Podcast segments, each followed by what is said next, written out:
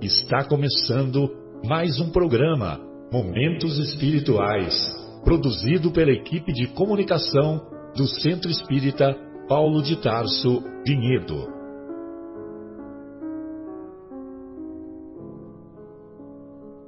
Se guardas contigo o estigma do sofrimento, indagando pela solução dos velhos problemas do ser e da dor, se percebes a nuvem que prenuncia a tormenta e o vórtice traiçoeiro das ondas em que navegas, vem conosco, estudemos a rota de nossa multimilenar romagem no tempo, para sentirmos o calor da flama de nosso próprio espírito a palpitar e morredouro na eternidade, e acendendo o lume da esperança, perseveremos juntos em exaltação de alegria que Deus, o Pai de infinita bondade, nos traçou a divina destinação para além das estrelas. Bem, então iniciamos o nosso programa, iniciamos o programa Momentos Espirituais, é, hoje discutindo no primeiro, na primeira parte o capítulo 23, Moral Estranha, ou Estranha Moral, de O Evangelho segundo o Espiritismo, particularmente no item que, que está expressa a, aquela reflexão de Jesus: Não vim trazer a paz, mas a espada.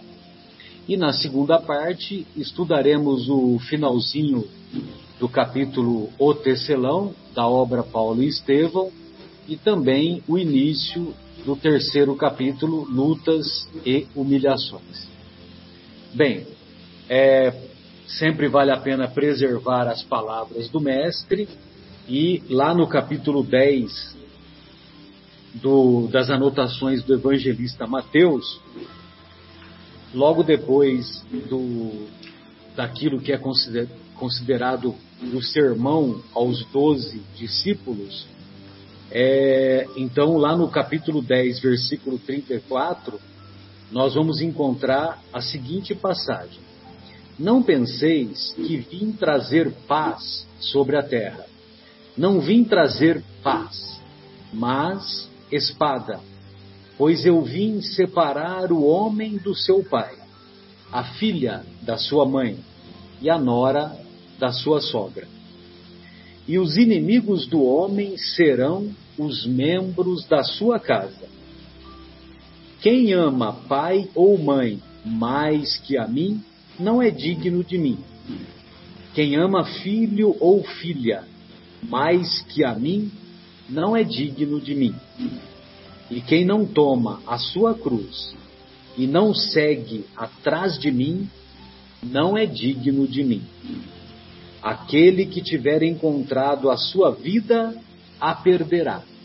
E aquele que tiver perdido a sua vida por minha causa, a encontrará. Então vejam vocês que essas palavras de Jesus, Jesus deixa claramente expresso que ele não somente se achava, como ele se tinha certeza, né? Ou seja, ele, ele se considerava o máximo, né? Então dá até a impressão, quando a gente observa essas palavras de maneira apressada, então dá até a impressão que ele é uma pessoa arrogante, que ele é uma pessoa que é, se coloca numa posição superior a todos os demais. Mas na verdade, é, o que ele quer dizer e que ele quer deixar claro é que se nós nos afastamos de Jesus, se nós dele nos afastamos, significa que nós nos afastamos das coisas espirituais.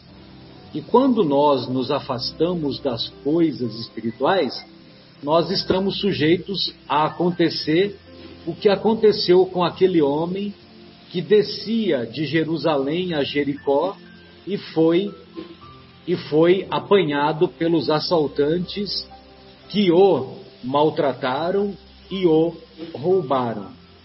Ou seja, é, ele deixa claro que nós devemos pautar a nossa existência por priorizar as coisas materiais, não as coisas espirituais. Não que as coisas materiais não sejam importantes, mas que elas devem ser colocadas num segundo plano, num terceiro plano, num quarto plano. E nós, infelizmente, ainda fazemos o contrário. Uma outra colocação que eu gostaria de fazer e que eu encontrei aqui na, na Bíblia de Jerusalém é que todos nos recordamos que é, lá o primeiro capítulo do Evangelho é não vim destruir a lei, mas dar-lhe cumprimento. E lá no, no profeta Miqueias, olha só o que, que nós vamos encontrar relativo a esta parte dos inimigos serem aqueles que se encontram na nossa própria casa. Então isso se encontra lá no, no profeta Miqueias, no capítulo 7, versículo 6. Porque o filho insulta o pai, a filha levanta-se contra a sua mãe, a nora contra a sua sogra. Os inimigos do homem são as pessoas de sua casa. Impressionante, né? Eu não tinha conhecimento, né? A Bíblia de Jerusalém é legal por isso, né? Porque ela, ela dá refer outras referências de passagens semelhantes, né? Então vale a pena estudar é, com a Bíblia de Jerusalém, sobretudo pelas notas e por essas comparações. Muito bem. E então quando ele diz que os inimigos do homem serão os membros da sua casa, evidentemente que dentro da nossa família, nós vamos encontrar aqueles que temos mais afinidade e aqueles que temos menos afinidade. E aqueles que temos menos afinidade, são eles que vão servir de, de, de oportunidade valiosa para corrigir as nossas imperfeições. São eles que vão fazer com que nós sejamos capazes de preencher o nosso coraçãozinho com o perdão, com o amor que não espera recompensa, com a, a tolerância que devemos ter, sobretudo com essas pessoas que a gente, mesmo sendo da própria família, que a gente tem menos afinidade.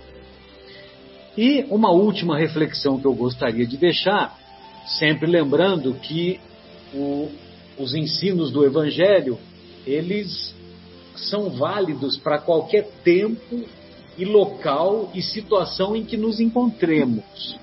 Tempo, local e situação. E vejam vocês, é, será que nós não poderíamos entender também que os inimigos do homem serão os membros da sua casa da sua casa mental? Ou seja, os inimigos não serão aqueles que se encontram dentro de nós, aqueles, é, aqueles nossos inimigos das, das nossas imperfeições que ainda cultivamos, que ainda não nos esforçamos para combatê-las, para erradicá-las dentro de nós? Será que nós não podemos entender dessa maneira também? Bem, amigos, então essas eram as minhas colocações iniciais.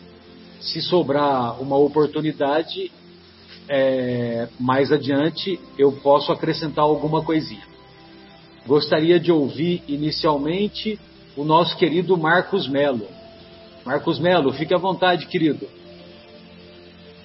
Opa, boa tarde, boa tarde, amigos. Vamos lá fazer as nossas considerações. Eu, eu assisti e, e, e as, uh, os meus comentários vão, vão de acordo com uma palestra que eu assisti muito boa do Rodrigo Ferretti, que está aí na, na, na internet, no, no YouTube, que as ideias foram muito boas e eu vinha também fazer um comentário a respeito do que ele discorreu né, sobre esse esse capítulo, né, o intitulado Estranha Moral. E, e se nós formos assim é, ler ao pé da letra o que foi dito nesse capítulo, parece ser realmente uma contradição ao que o nosso mestre Jesus é, nos coloca na sua obra, né, em toda a sua obra. Então, algumas colocações, se forem lidas e interpretadas diretamente, nos levam a pensar diferente. Né? E aí, por isso, é, Kardec, é, sabiamente, acho que essa obra é uma obra maravilhosa, toda a obra de Allan Kardec, mas o Evangelho sobre o Espiritismo, ele, ele lida mais com as lições morais de Jesus. Né? É o, o, livro todo são as lições morais, que falam dos ensinamentos, das parábolas, dos, dos sermões, né? É, enfim, dos ensinamentos que Jesus no, nos trazia. Né? E, e, e quando nós falamos de ensino moral, é um ensino do modo de agir, da conduta, modo de proceder. Isto é, é, é a tradução, talvez, de moral né, no grego. E então, não há nada errado, né? não existe contradição nas palavras de Jesus é, que está escrito. Né? É, então não há nada de errado. Né? O, que, o que ele vem a dizer, né, o que ele vem nos colocar, inclusive no capítulo todo, que além disto, né, de é, eu vim trazer a espada, é, é, esta, essa questão, essa última, esse último item né, que nós iríamos analisar, né, é, que é, opa, aqui, ah, desculpa, aqui, né, não vim trazer a paz e sim a espada, mas até antes disso ele vem com outras é, outras palavras de Jesus, né, que aquela questão de, de odiar os, os pais, o pai, a mãe, né, é, então o Ferretti coloca, ele nos, nos explica, ele nos coloca isso, eu já tinha também é, estudando umas palestras que a gente dava nos anos anteriores, né, que é, é uma questão interpretativa, né, interpretativa mesmo, e levar em consideração que às vezes uma palavra, o odiar, por exemplo, né, dito nas escrituras, é, ele não quer dizer exatamente o odiar, e sim é, se, se alguém me amar menos, né? me amar menos. Então Jesus estava dando a importância aos seus ensinamentos. Né? Ou seja, o ensinamento dele é muito, muito mais duradouro, ele é atemporal. Né? É, ele é atemporal, os ensinamentos dele é atemporal. Então foi isso que ele quis dizer. Mas vamos aí a, a resumir aí meus, as, as, minhas observações no, no item mesmo, né? que não vim trazer a paz e sim a espada. E, e a explicação que se tem, que pelo menos do que eu é, entendi, gostaria de colocar aí na, na nossa conversa, nas nossas discussões, né? É, o que é essa paz que Jesus estava se referindo? É uma paz da guerra? É uma coisa levada da guerra? A nossa, a, a nossa é, limitada compreensão ainda né, do, dos ensinamentos, primeiramente pensaria isso. Ah, é, então ele vai trazer a guerra para nós, é, levando a paz por esta palavra, por esse conhecimento. Mas Jesus, ele está é, aí, na minha compreensão, colocando a paz como o, o sossego, né? o, o, o descanso. Né? É, ele veio trazer, ele não veio trazer o sossego, não veio trazer o descanso. Ele, para se compreender ou para se seguir Jesus, precisa de muito esforço.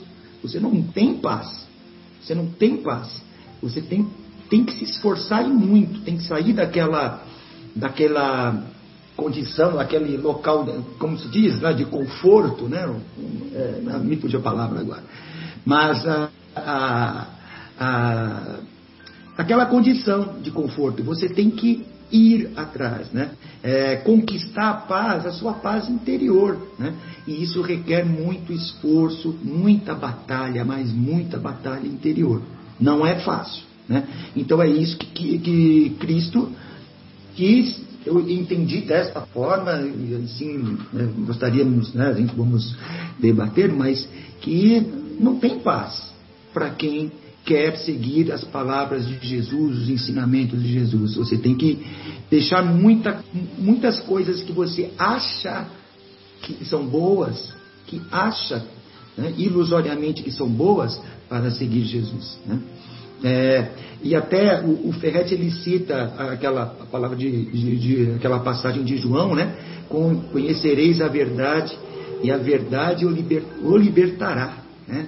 É essa, é essa a verdade, é essa libertação, né? É, que é essa a, a, vitória nessa batalha é, interior. É a mudança do homem velho para o homem novo, né? Isso realmente necessita de luta, né? Necessita de muita luta, necessita e essa luta evidente não tem paz, né? Para esta luta não pode ter paz, é uma luta contínua, contínua, né? É, e, e, também aqui gostaria de citar, né, Paulo, né, que fala, né, do, do bom combate, que ele fala, né, que seria a luta do bom combate, que é vencer exatamente essas nossas falhas interiores. Então, coloco essas reflexões aí, para que nós possamos aí, cada um evidente, vamos fazer as nossas reflexões e aprender um pouquinho, né? É, deste capítulo, que parece ser contraditório, mas é, que evidentemente não é, né? É, as palavras, antigamente, uma palavra é, exprimia uma ideia, uma ideia complexa, até uma frase, e, e muitas vezes isso que, que às vezes é, é, é, traduzido também toma uma conotação diferente ao que o nosso mestre é, quis dizer. Então é isso, amigos. Essas eram as minhas considerações aí iniciais. Beleza, Marcos. Aos poucos a humanidade vai percebendo que a contradição está dentro de nós, né? E não nas palavras, nos ensinos e nos exemplos do mestre. Né? Sim, Mauro, gostaria de ouvi-lo, querido. Boa tarde, pessoal. Tudo bem? Você vai apresentar o, o Rodolfo Caligares para nós, né? Imagino eu.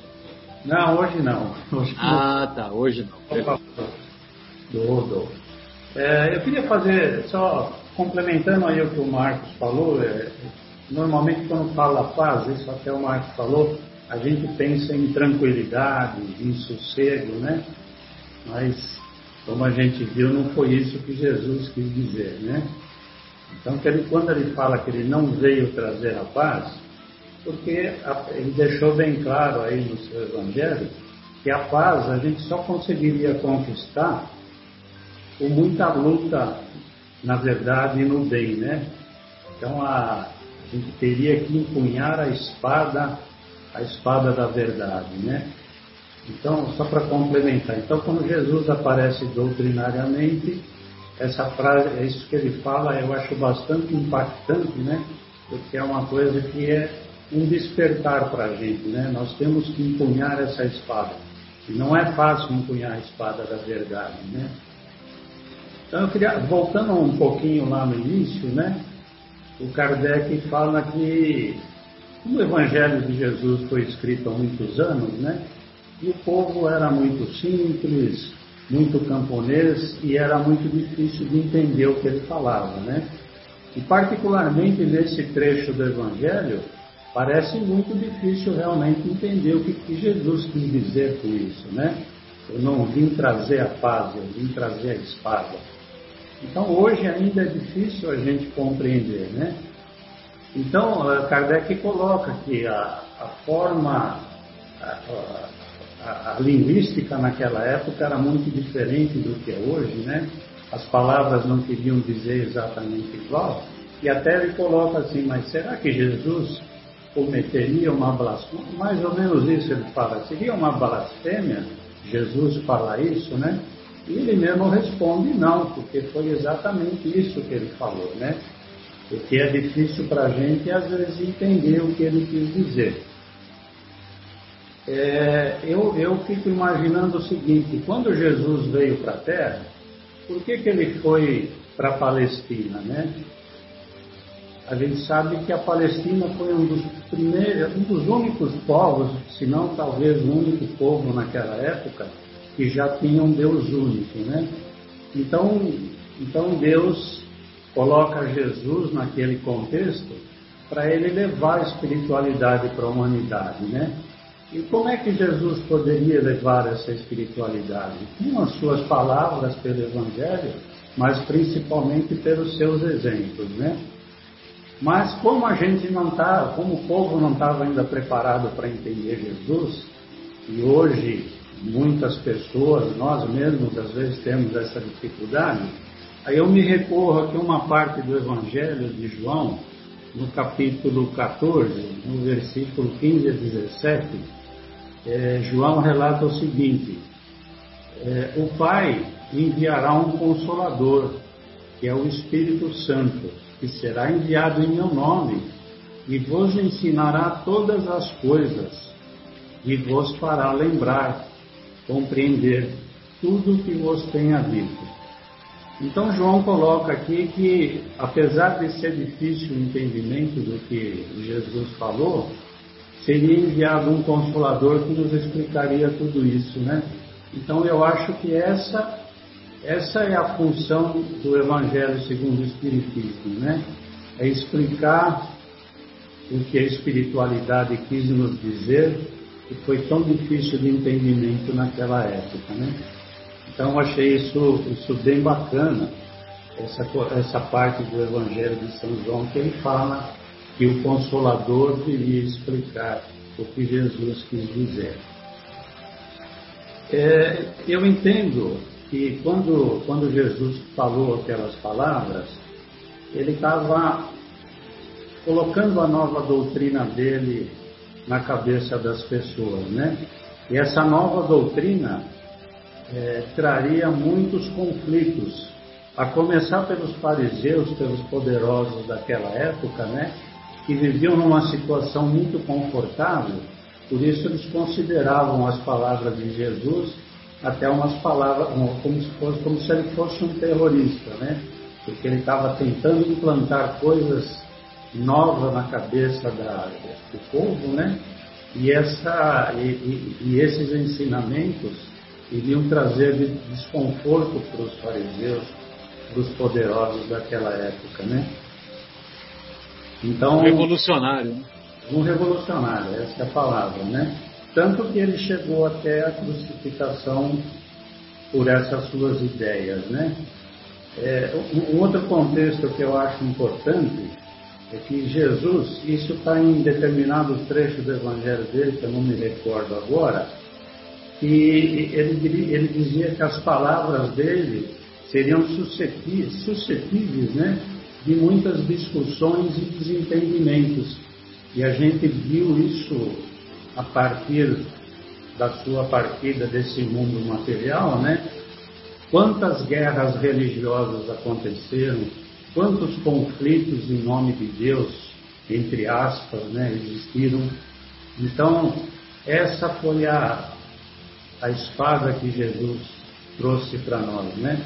Foram os conflitos íntimos que todos nós temos, os conflitos com familiares que pensam diferentemente da gente, os conflitos, todos esses conflitos que a humanidade viveu e vive até hoje em função da religiosidade e não ter um entendimento claro da vida espiritual. Então é, é nesse contexto que eu vejo quando Jesus fala, eu não vim trazer a, a paz, eu vim trazer a espada. É o momento de a gente sair do, do conforto e empunhar a bandeira da paz. Não seria empunhar a bandeira da paz, né? Mas isso foi transformado na espada da luta pela verdade espiritual, né? Então, é, a gente vê que surgiram tantas seitas no decorrer desse período que Jesus veio para o planeta, né? Quantos mal entendimentos se fizeram em função do, da não percepção real do que ele quis dizer, né? Então, a, a gente vê até no, no, livro Paulo de Tarso, que a gente está estudando, né? Os conflitos que ele teve dentro da própria família dele, né? Junto com os amigos dele, quando ele quis colocar a palavra de, de Jesus, o ensinamento de Jesus, a incompreensão que ele teve, né? Então, ele teve que ter essa espada sobre sua cabeça, né? Então, é, é mais ou menos nesse contexto que eu, que eu entendo aí a, essa palavra que foi mal interpretada, essa palavra não, esse, esse, esse pensamento, essa reflexão. Esse título foi muito bem dado por Kardec, né, Moral Estranha, para ele nos fazer refletir sobre todo esse contexto, né? E tem, só, só para finalizar, tem um outro trechinho que ele está nesse texto do Evangelho, que ele fala do fogo regenerador. Eu não sei, é, eu acho que está né, nesse, nesse pedacinho, ou foi, em outro, ou foi em outro Evangelho que eu li, ele fala do fogo regenerador, que está no mesmo contexto da espada, que ele traria o fogo, ele traria, que ele queria ver o fogo, né? E eu entendo esse fogo como uma coisa regeneradora, como o fogo transforma a terra na terra adubada, como o fogo transforma o barro na cerâmica, como o fogo transforma o ferro em aço, né?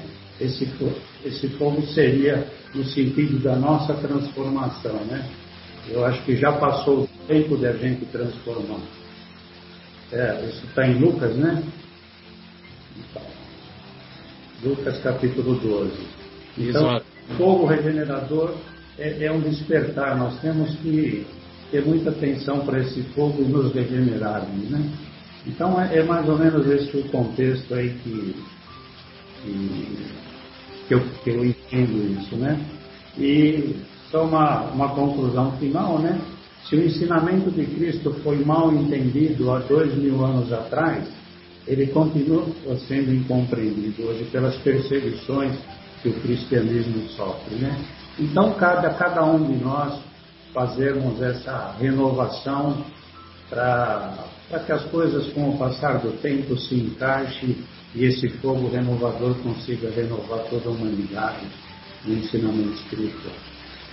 Que esse fogo arda logo. Exatamente. Muito bom. Oi, Adriana, gostaria de ouvi-la, querida. Fala, Marcelo, pessoal, boa tarde. E, bom, o que, o que eu trouxe aqui, muitos já, o Marcelo, o Mauro, né, já, o, Marcos, né, já comentaram. Eu vou tentar, para não ser repetitivo, eu vou falar porque eu acho que são, são coisas que se, se acontecem, né? Nada é por acaso, são, são lições que a gente precisa às vezes reafirmar para nós mesmos para que a gente possa fortalecer esse ensinamento, essa mensagem dentro do nosso coração, né? Uh, então, realmente também concordo com vocês, né, e por tudo que a gente estuda, que essas palavras de Jesus, né, é, vim lançar fogo à terra, uh, é, não pensem, né, que eu vim trazer a paz, eu não vim trazer a paz, mas a espada. Uh, e a gente sabe, ou então, né, aquela que ele fala, tenho que ser batizado com um batismo. Será que Jesus precisava ser batizado por nós, né? Sendo ele quem ele era, né? Então, realmente, quando a gente faz essa leitura, e eu, eu mesma, durante muito tempo, né, enquanto eu eu li, eu não percebia, não conseguia entender realmente qual que era o verdadeiro sentido dessa mensagem, né? Porque realmente é estranho. Um, uma figura, né, que é a, a, o exemplo de doçura, de bondade, que vivia pregando o amor, a fraternidade, falar essas palavras, né? É realmente estranho para a gente, mas por quê? Por tudo aquilo que vocês já falaram, a gente ainda fica muito apegado à palavra do que ao ensinamento. Então, a nossa preocupação em, em interpretar o texto, fazer a tradução exatamente como ele aparece, muitas vezes oculta, né, e foi o caso, o verdadeiro sentido desses ensinamentos de Jesus, né? E como vocês também já falaram, a língua hebraica ela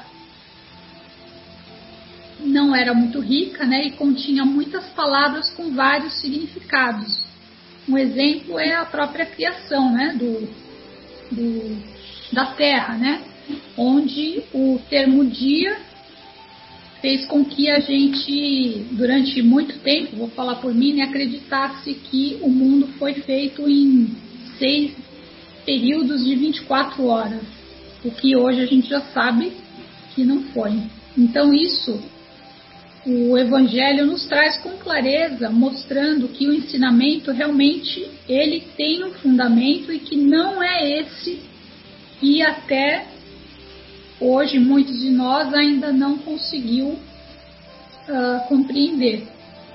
E tudo isso tem que levar em consideração também os costumes, o caráter do povo, uh, lembrar que muitas traduções literais perdem o significado e não exprimem o pensamento, e também necessário levar em conta o meio onde Jesus vivia. Ele sempre empregava as parábolas de uma forma simples, de maneira é, usando situações da, do cotidiano para que quem estivesse ali ouvindo conseguisse captar sua mensagem.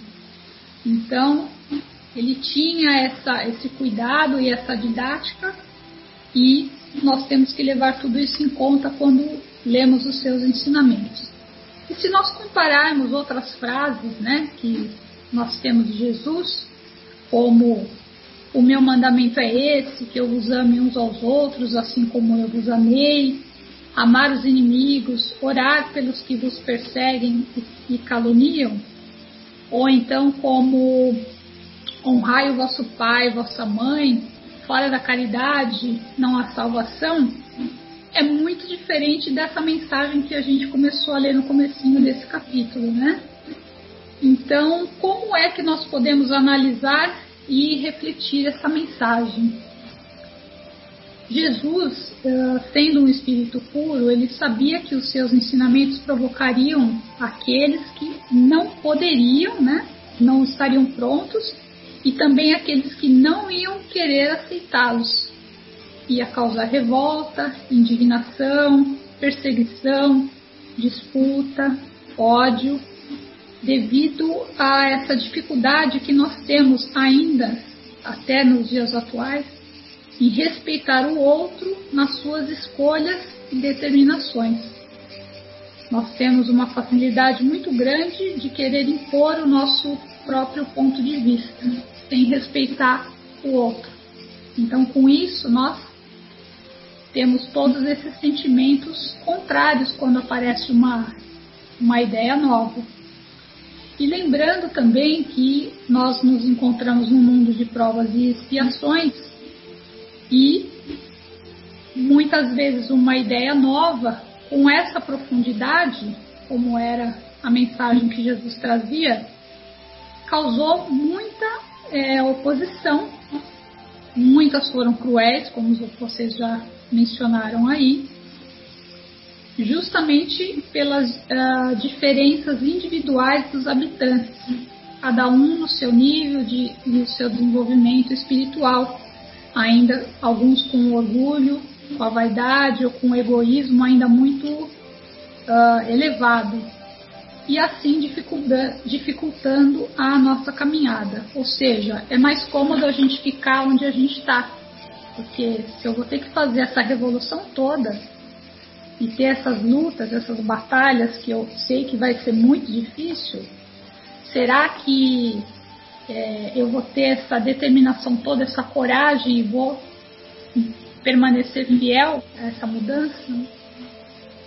Então, se assim ainda é hoje, ainda mais na época em que Jesus viveu, com os fariseus, escribas, com os sacerdotes, porque para eles seria a ruína do mundo do poder e dos privilégios que eles tinham naquela época.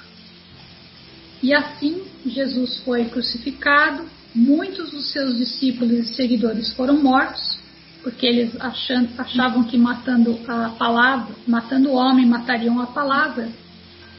Porém, a doutrina de amor do nosso mestre, ela continuou e continua né, até hoje penetrando nos nossos corações através dessa reeducação espiritual. E através de várias uh, encarnações, nós vamos nos melhorando, reconhecendo a verdadeira moral cristã, que é a da paz e da felicidade para todos, e aprendendo com as consequências dos nossos próprios atos a lição que precisamos aprender e seguindo nesse progresso constante. Uh, pegando um ganchinho também da parte que uh, vai ser falada no, no, segundo, na segunda parte do programa, esse trabalho, né, essa lapidação interna, essa guerra, né, essa batalha, realmente é um trabalho enérgico, é um esforço pessoal onde é, nós temos que levar em conta a importância da vida material. Aliás, onde a gente tem que lembrar que a vida material tem importância, mas ela nunca vai ultrapassar a importância da nossa vida espiritual. Ou seja, essa batalha, essa luta é realmente trabalhar em nós mesmos para nos tornarmos bons, amorosos e benevolentes. Então, Vamos tentar fazer igual Paulo, né? Arregaçar as mangas e é, ter o ânimo para seguir nessa luta. Muito bom, muito bom, Adriana. Reeducação espiritual, né? Reeducação espiritual permanente. Gostaria de ouvir o Afonso. Um abraço a todos, é mais uma vez uma alegria estar aqui e falando hoje em especial do capítulo 23 que é um capítulo tão polêmico, mas que o nosso querido Kardec conseguiu esclarecer com os comentários e as anotações mediúnicas que ele recolheu. Então, nós vamos nos lembrar da nossa caminhada, da nossa jornada de evolução, como um grupo de almas é, acolhida em regime de pastoreio pelo bom pastor Jesus. Muito antes dele mergulhar na carne, ele já nos recolhia no mundo verdadeiro, na pátria espiritual, a pedido do grande Pai, que é o grande doador da vida, e nos recolheu nos degraus iniciais da nossa jornada de caminhada evolutiva. Nós, se hoje nós podemos nos considerar como seres em transformação, quando Jesus nos acolhe, ele nos pegou em franca derrocada, mergulhados até o pescoço nas ilusões e equívocos da, tão comuns da nossa caminhada.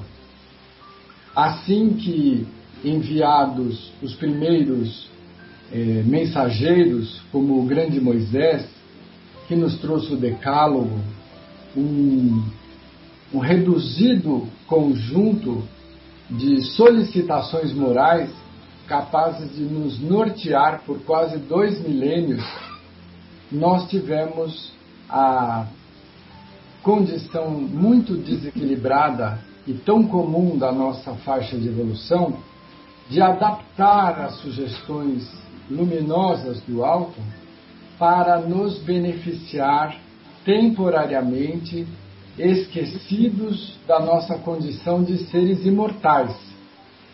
Então começamos a construir altares que exaltavam o nosso egoísmo, a nossa vaidade, a nossa concupiscência, a nossa luxúria e assim por diante. Todos os nossos maus hábitos foram contemplados mas com ares de santidade.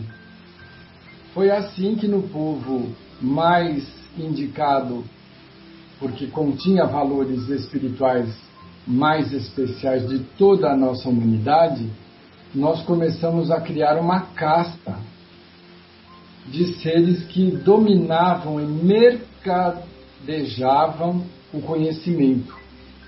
E começamos a transformar as solicitações luminosas em práticas exteriores, fáceis de serem reproduzidas e que não tocavam em nada a essência do nosso ser, que é o grande objetivo de toda a iluminação.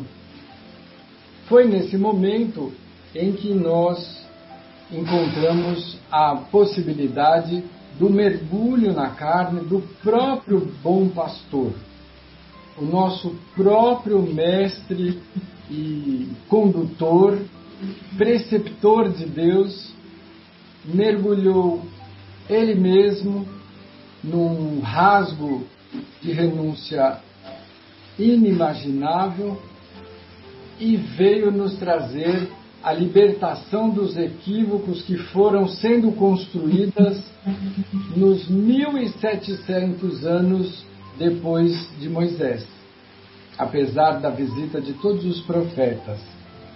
Então é claro, quando Jesus mergulha na carne e vem nos trazer o novo despertar, a continuidade do alfabeto luminoso da espiritualidade, ele sabia que encontraria uma situação construída de seres que estavam se beneficiando temporariamente e que iriam cair como um castelo de cartas com a sua simples manifestação de amor.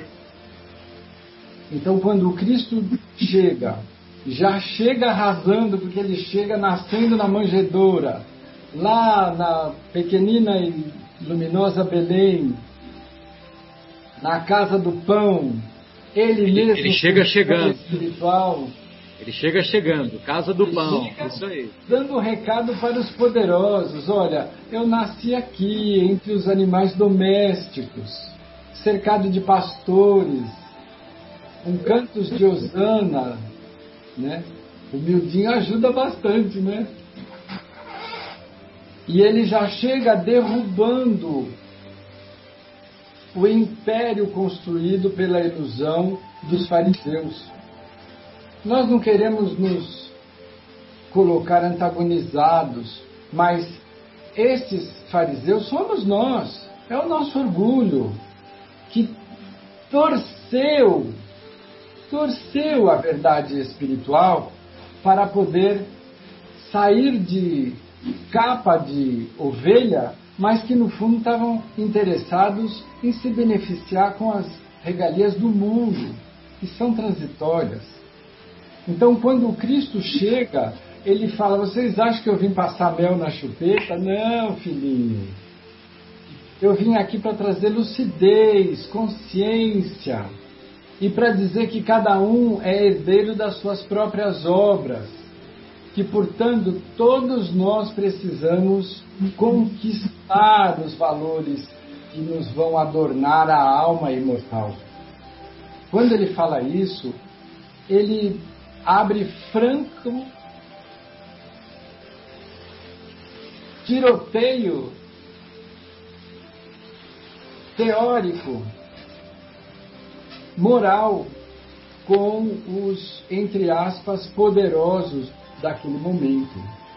E ele sabia que entre os núcleos familiares, muitos estariam maduros para aquele grande convite de despertamento, para o engrossar das fileiras lúcidas dos que lutam pela luz.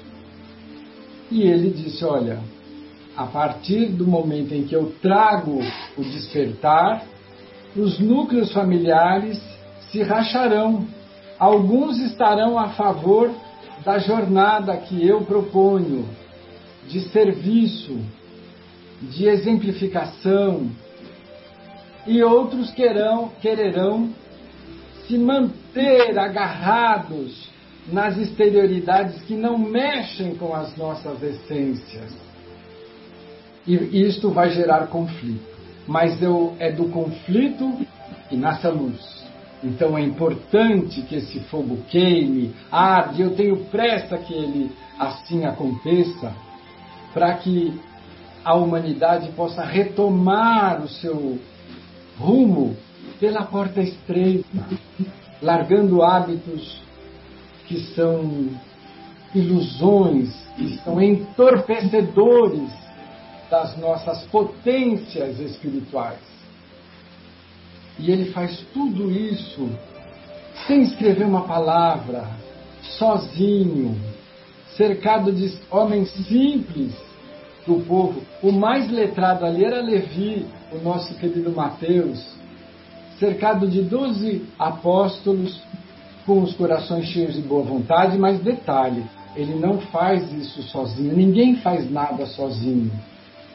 A espiritualidade superior nos mostra que hordas de espíritos luminosos vieram para dar seguimento a esse novo etapa da humanidade.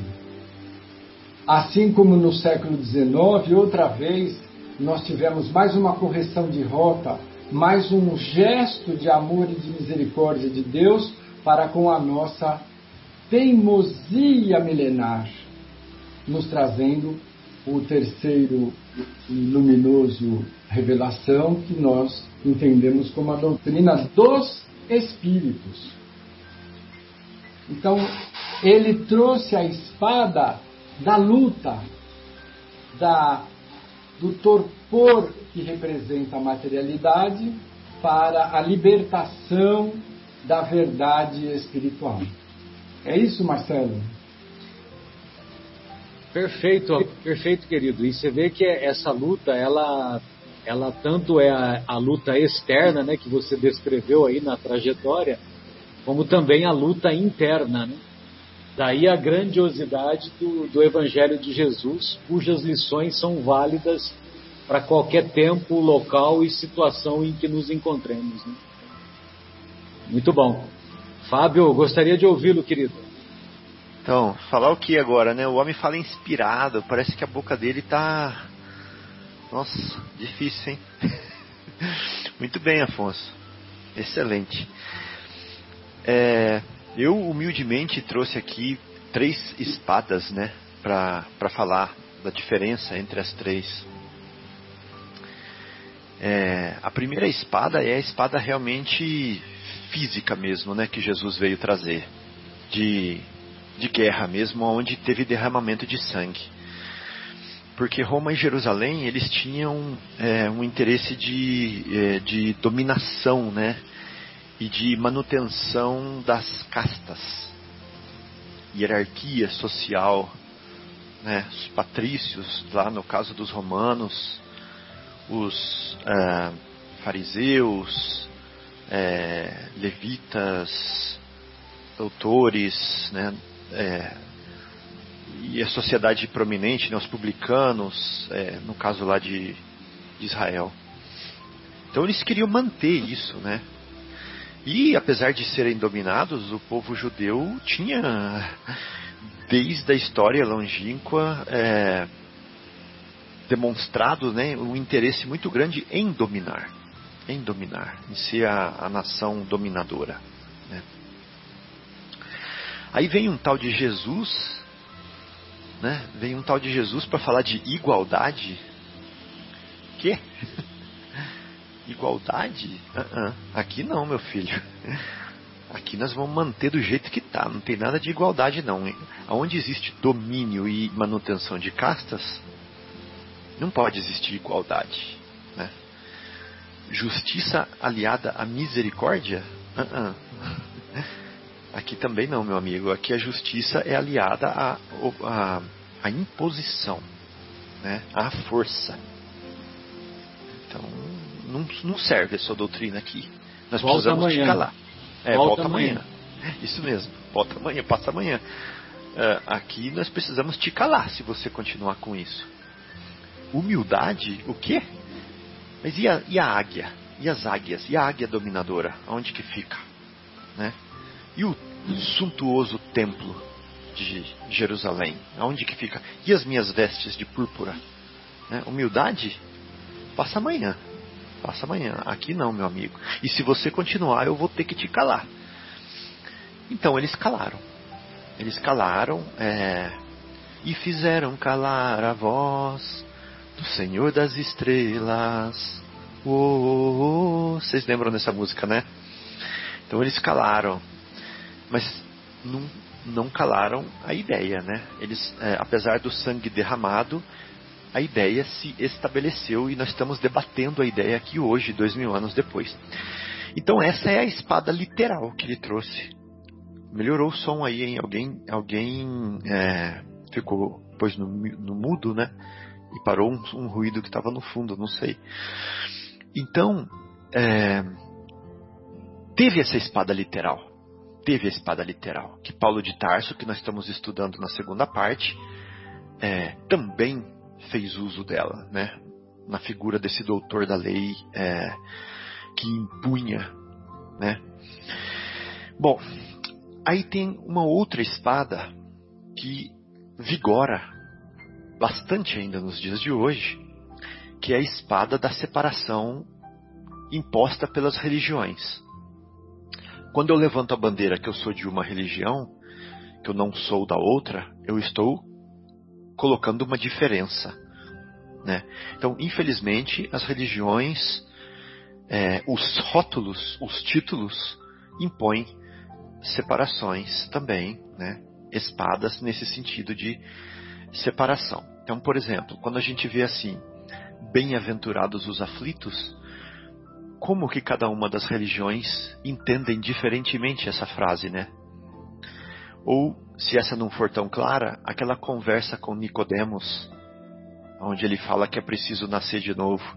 Como aquela conversa separa né, entendimentos. O encontro com Elias e Moisés é, no monte, acho que foi no Tabor, né? no episódio da Transfiguração. Como essa passagem é tão diferentemente interpretada nas diversas denominações religiosas. É, como entender, por exemplo, nenhuma ovelha será perdida? Nenhuma ovelha será perdida. Hã? Nenhuma? Nenhuma, nenhuma, nenhuma. Aí tem uma outra música do Tim Vanessa que fala assim: é, Não existem potestades, não existe mal algum que nos possa afastar do amor de Deus. É demais, né? É demais. Então, realmente, nenhuma ovelha será perdida. Mas como entender isso? É a palavra de Jesus. E uma última aqui que eu escrevi, né? Os pobres sempre existirão. Como entender essa também? Os pobres sempre existirão. Então, difícil. Existe essa espada também. Existe essa separação, né? É, um chutando a imagem do outro, né? Um declarando é, morte ao outro, perseguição ao outro. Infelizmente essa espada existe. E um terceiro tipo de espada, né, que nós também, já foi bastante também comentado pelos amigos, que é a espada contra o inimigo íntimo, né? Então nós ensinamos, aqui eu estou pegando do livro é, do André Luiz, Vivendo o Evangelho, né? Nós ensinamos nas tribunas mas visamos a promoção de nós mesmos. Que perigo, hein? que perigo. Nós pregamos o desprendimento, mas defendemos o interesse próprio. Que perigo. Nós proclamamos a paz, mas alimentamos conflitos. Conflitos dentro de casa mesmo, né? Conflito às vezes no trabalho, nós dirigimos a instituição, mas nos entregamos ao jogo político. É, vantagens, dividindo vantagens. Quem parte reparte fica com a melhor parte.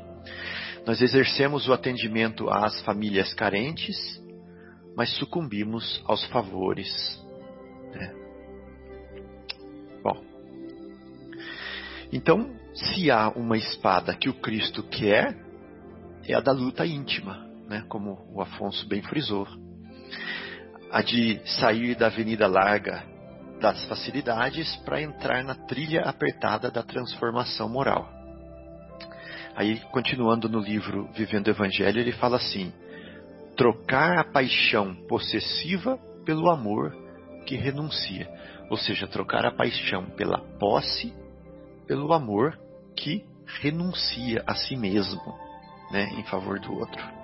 Substituir a arrogância pela humildade. Fácil? Uh -uh. Uh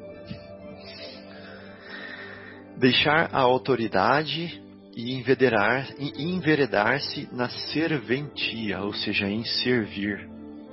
Trocar o desejo de posse pelo da doação. Essa é difícil, trocar o desejo de posse pelo da doação. Prosperar não só no prestígio do comando, mas também no anonimato do tarefeiro. Então tem muitas, muitas batalhas íntimas ainda para serem travadas nesse terreno é, do coração, né? E aí, lendo a frase que o Mauro falou, né? Agora dá para entender. Vim lançar fogo à terra para expungi-la dos erros e dos preconceitos. Esse é o fogo. Do mesmo modo que se põe fogo a um campo para destruir nele as ervas más. E tenho pressa de que esse fogo se acenda, para, dar, para que a depuração seja mais rápida. É isso aí, Marcelo. Pois não, Afonso, fica à vontade, pois não. É, Fábio e amigos todos queridos, é impressionante como é coincidente a proposta desse no, dessa nossa reflexão de hoje com a pandemia que nós vivemos. Porque nós estamos aqui cercados de impossibilidades. Não pode isso, pode aquilo, pode, pode, pode, pode, ninguém sabe o que, que pode, é bem pouca coisa que pode. E, e o que pode é tudo para dentro. Ou seja, uma estratégia da luz nos pedindo para incendiar as construções que nós caprichosamente erguemos a vaidade e ao orgulho. Agora é hora de queimar para podermos aproveitar o espaço que elas abrirão dentro de nós mesmos, para realizarmos a grande modificação que esta humanidade que está passando e que vai é, permitir que o planeta acesse um, um novo degrau, um novo patamar, com base na fraternidade, no cultivo dos valores espirituais, na lianeza de trato. Eu sempre achei essa expressão uma coisa tão cafona, antiga, né? Mas nós temos sede de conviver com o nosso próximo, nosso vizinho, o, o desconhecido no metrô, na fila do ônibus, com lianeza de trato. Todo mundo nos, nos merece respeito tratar o outro como fraternidade, com um olhar de compreensão, de tolerância, né? coisa que nós não estamos é, obtendo com muita facilidade hoje. O, praticamente o dicionário ambulante do Fábio nos traz llano, em espanhol quer dizer raso. Né? E nós precisamos nos tratar com com facilidade, sem formalismo, sem elaboração de trato, com franqueza, com espontaneidade. Isso tudo se consegue individualmente. A soma das nossas conquistas vai acimentar o novo patamar em que entramos no nosso planeta, na nossa humanidade, que é um mundo de regeneração, onde o mal vai existir ainda, mas sem predomínio. O predomínio será do bom senso, da razão, da fraternidade, onde nós todos seremos cristãos, com muito pouco ênfase nas diversas facções. Que delícia! Eu ouvi há muitos anos de um expositor infelizmente não lembro o nome, mas acho que os expositores não querem ser lembrados pelo nome. Nós que nos dedicamos à, à exposição, queremos ser lembrados pela libertação, pela iluminação. E ele falou assim: olha, reservem um tempo do seu coração para pensar em como vai ser esse mundo de regeneração. Todas as relações do dia a dia, fiquem imaginando como vai ser encontrar uma multidão evangelizada, uma multidão no INSS, no banco, no telemarketing.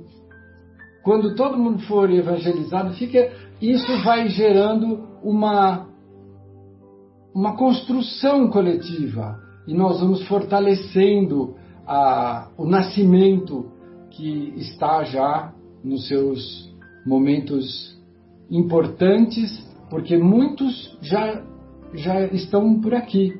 Nós já temos mundo de regeneração em diversos aspectos do nosso dia a dia. É que eles são silenciosos. Os, os, as ovelhas que não vão ser perdidas, que o Fábio nos falou e que impressiona tanto, eles não vão ser perdidos porque se eles não aceitarem o convite, eles vão passar por uma classe de recuperação nos planetas primitivos. Não vão se perder. O Pai não nos quer perdidos, nos quer transformados. Então vamos fazer um pouquinho só de esforço. Muito bom, querido. Beleza. Marcelo. Bruno, gostaria de ouvi-lo de ouvi com toda a sua lhaneza, toda a sua franqueza, toda a sua afabilidade, toda a sua simplicidade. Bruno. Olá, pessoal. Tudo bem? É, realmente eu trouxe aqui uma reflexão que até acho que fugiu um pouquinho da, da disso aí que todos os amigos trouxeram é, e que era um pouco mais voltado para a parte é, da intimidade, né, do íntimo, da dualidade que nós temos entre a vida do espírito e a vida da matéria. Mas eu acredito, pelo que estou olhando aqui, eu acho que a gente não tem mais tempo. É, que vai transformar a vida do nosso Guilherme extremamente difícil porque para ele editar isso daí e caber em uma hora de programa, eu acho que ele não vai conseguir. Pode, então, pode completar, pode falar aquilo que você havia planejado, que não tem problema passar 5, 10 minutos, não tem problema. É, mas é que, assim, eu acho que vai passar muito, mas tudo bem, eu vou, eu faço a reflexão e aí depois, tudo bem, aí ele, ele dá uma olhada aí o que, que ele pode fazer. Se você puder é. condensar é, um pouquinho, não tem problema. É, eu acho que essa, esse, esse capítulo ele é, ele é, bastante polêmico, porque principalmente quando a gente é, o lê, é, parece que nós não estamos falando de Jesus, né? quando ele fala a respeito de é, lançar fogo sobre terra, trazer espada, é, a gente percebe que existe, não existe aquela, aquele coração bondoso, misericordioso, que ele sempre se expressava ah, quando falava com seus discípulos e com o povo, né? Ou seja, nós, quando nós o rodeávamos naquela ocasião.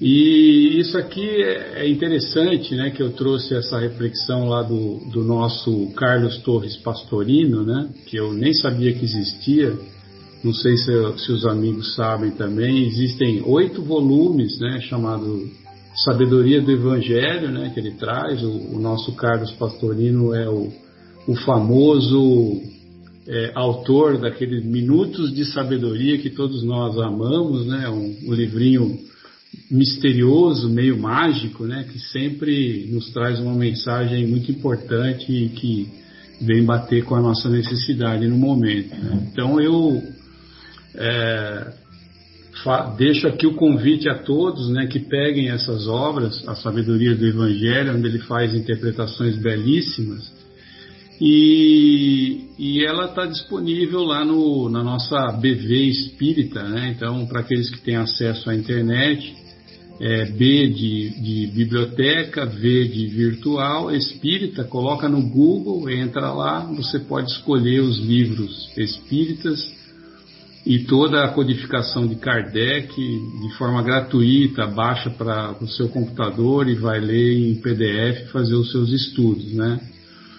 E então essa reflexão que ele traz, né, da, dessa parte aí, é, de, da estranha moral, né, ele coloca, né, uh, sintetizando um pouquinho os itens 9 e 10, ele coloca uh, o, que os, os, os, inimigos né, do homem, né, os inimigos uh, diretos do homem são os da sua própria casa, como vocês já falaram, né?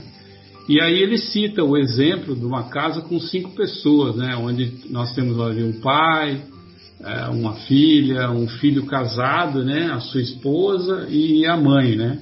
E também a, a mãe é a sogra, né? Então, todos, todos, entre todos eles, ele diz que vai haver divisões e desacordos, né? E também no Lucas, né, ele fala que é, lançar o fogo sobre a terra. Esse lançamento de fogo é, sobre a terra, né, o, o, o pastorino ele, ele, interpreta como um fogo sendo o espírito que anima o nosso corpo, né? E, e na sequência, né, na, de Mateus ou também de Lucas, uh, nós podemos interpretar que a individualidade, né, a individualidade de quem? De Jesus, né, um espírito que tinha mergulhado na matéria para vir nos trazer a salvação, a literal salvação, né, o, o Evangelho. Então, essa individualidade de Jesus, ele declara ter vindo lançar o fogo sobre a terra, ou seja, ele declara realmente trazer o Espírito, né? O Espírito Santo, alguns falam, falam alguma interpretação. É, nós já sabemos, através do estudo da doutrina espírita, né, que, que a matéria inerte, né, mesmo ela sendo vivificada pela, pela força animal, pela força psíquica, né, é, ela, ela, ela é apagada. Né? Se não tiver o fogo, né, que é o espírito, se não tiver o fogo é, desperto, ou seja, o espírito desperto, consciente de si, e esse espírito trabalhando pela sua evolução, essa matéria não significa nada. Né? Se não tiver esse espírito, não é nada. Quem lança esse fogo nos seres humanos, né? quando a gente estuda na doutrina espírita que dentro do ser humano existe o que? A centelha divina, a particularidade de Deus, o pedaço do Cristo, a possibilidade do Cristo, aquilo que nós trazemos dentro do nosso ser, que se desenvolvermos, vamos chegar é, no estado de espírito puro. Então, quem lança esse fogo realmente nos seres humanos é essa individualidade, individualidade trazida por Jesus, a centelha divina. Então, ao assumir né, esse papel que é legítimo da supremacia da criatura humana, né, é, ele, ele realmente é, vem demonstrar que tudo está dentro de nós, que todos os conflitos, né, embora ele tenha dado o exemplo do, de um lar, esse lar é o nosso corpo, né? É, Para lançar esse, esse fogo espiritual, né, a individualidade necessita, nós sabemos que mergulhar no corpo físico, ou seja, se encerrar na carne para lá começar a sofrer a dualidade entre o espírito e entre a matéria. O espírito sendo o representante da centelha divina e a matéria, a, o nosso veículo, a nossa roupa, aquilo que nós usamos para é, nos desenvolvermos aqui. Né? Então, é, a gente sente né, com, com esse, fi, esse efeito de domínio dessa individualidade numa criatura, é, lança muitas guerras internas é, no nosso ser, ou seja, é, são lançadas é, lutas de classe titânicas realmente.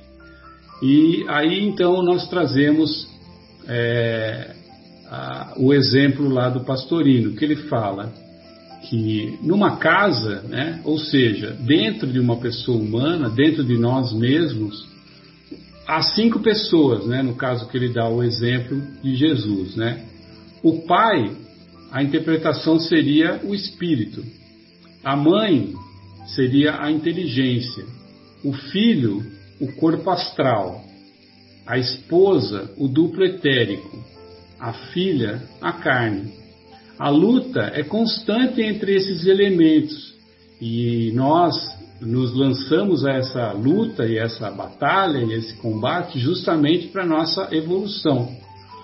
O pai, que é o espírito, ele quer se impor ao filho, que é o corpo astral, onde está as emoções. Mas estas se opõem a ele, não consegue, porque as emoções muitas vezes se opõem ao espírito. Por nosso descaso, por nosso desleixo, por nossos, por nossos equívocos, né?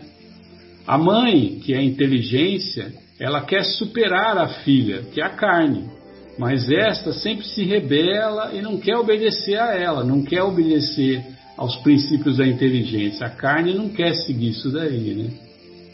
E a carne acaba vencendo. Vencendo como? O sono, o cansaço e todas aquelas situações que ficam atrasando o nosso desenvolvimento. Né? A sogra, que ainda é a mãe, né, que ainda é a inteligência, busca dominar a, as, as sensações da nora, né, as sensações físicas, mas estas são mais poderosas. As sensações físicas, nós somos levados por elas, né, e é, acabam por vencer a inteligência. Então, assim, para fechar nossa reflexão a respeito disso, fica o convite à leitura da obra fantástica aí do Pastorino. E é, a conclusão né, é o seguinte: quem que não conhece a dificuldade da inteligência desarraigar aqueles hábitos que são nossos vícios, que são os nossos defeitos, né? tais como fumo, bebida, gula, preguiça e tantos outros, né? É, ou então os obstáculos causados à inteligência né, pela fadiga do corpo, ou o descontrole que o espírito sofre quando é perturbado pelas emoções que nós sentimos no nosso dia a dia. Né? Exemplo, a cólera, a raiva, do amor descontrolado, que é o ciúme. Né? Então, é, essas interpretações são interpretações que eu achei assim apesar do tema ser muito polêmico, achei muito esclarecedoras, porque tudo está dentro de nós. E ele, ele fala lá no princípio do primeiro volume que é preciso ter várias características para você interpretar o Evangelho. Mas o que mais me chamou a atenção foi a última, e a que eu deixo aqui como o pensamento final. Que para interpretar o Evangelho, entre outras coisas, é preciso um coração desprendido puro e unido a Deus. Então, era isso daí a reflexão que eu, que eu trouxe para nós hoje. Ô Bruno, Obrigado. eu já entrei lá no site e abaixei, são oito volumes, né? São. Abaixei todos já. Muito bom, obrigado pela dica, viu? É, pô, muito bom. Você, você é, que gosta dessa parte ah, das traduções do grego e também dos termos e da, da, linguagem que foram escritos, vai, eu acredito que vai gostar muito, porque ele faz muito menção a esses verbos e o que cada um queria dizer, sabe? Ah, Achei muito interessante. Eu não conhecia também a obra dele, mas fantástico. Adorei. Você achava que o Pastorino era só autor do Momento de Sabedoria, né? Pois é. é, é, é bolso, né? Toda vez que falava do Torres Pastorino, eu lembrava do Minuto de Sabedoria. É né? um livro belíssimo, um livro. Tá pô, é, um livro fenomenal. Eu, eu, eu é, mas essa obra eu não sabia, não. Muito bom.